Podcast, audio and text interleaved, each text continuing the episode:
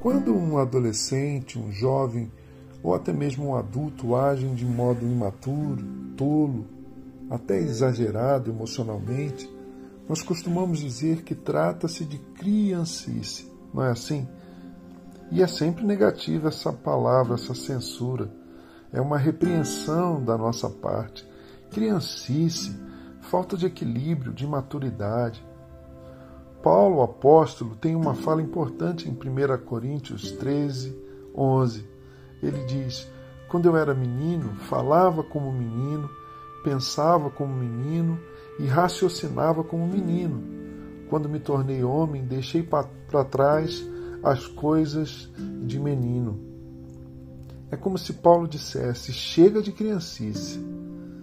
No entanto, meus irmãos e minhas irmãs, apesar de sabermos da necessidade natural do desenvolvimento da pessoa, da pessoa humana, do ser humano, ou seja, a criança precisa tornar-se um adolescente, o adolescente um adulto, jovem, um adulto, um idoso e etc. e vai por aí.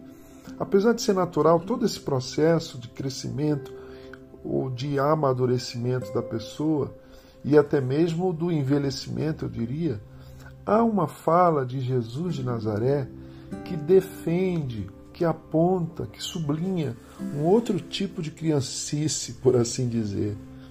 Quem não receber o reino de Deus como uma criança, nunca entrará nele. O reino de Deus pertence aos que são semelhantes às crianças, diz nosso Senhor em Marcos 10, 14 e 15. Ah, eu quero essa criancice.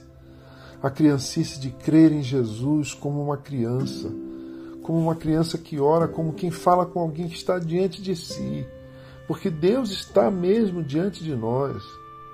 Diante não, dentro de nós. Eu quero essa criancice boa de crer no Papai do céu, de saber que temos um Pai, não apenas um Pai, mas um Aba, um Paizinho querido, amoroso, carinhoso, atento, cuidadoso, que nos protege, que nos livra do mal, que cura nossas enfermidades, que acolhe nossos temores e preocupações. Ah, como eu quero a santa criancice de não guardar rancor e ressentimento no meu coração quando eu for ofendido. A criancice de ser mais sincero com as pessoas, de finalmente expressar meus sentimentos de modo mais genuíno. E aí, de chorar quando tiver vontade de chorar, de rir quando tiver vontade de rir, de pular, dançar, gritar de alegria se o meu coração sentisse arrebatado por uma alegria tão singela quanto santa.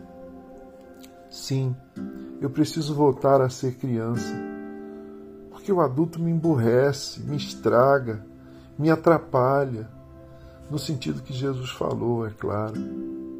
Na verdade, queridos e queridas, o desafio é bem importante. É para ser criança, é para sermos crianças em certas coisas, em certos momentos, mas ser adultos noutras ocasiões e sentidos. Paulo diz, talvez por meditar nesse paradoxo, que precisamos amadurecer em Cristo, no entanto, quanto mais maduros, mais parecidos com uma criança.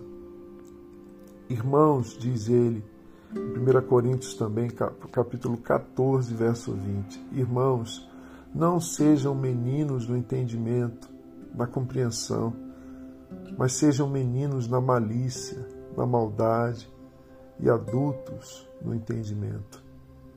Eu quero voltar a ser criança. E você? Eu sou Gerson Borges e essa é a meditação do dia.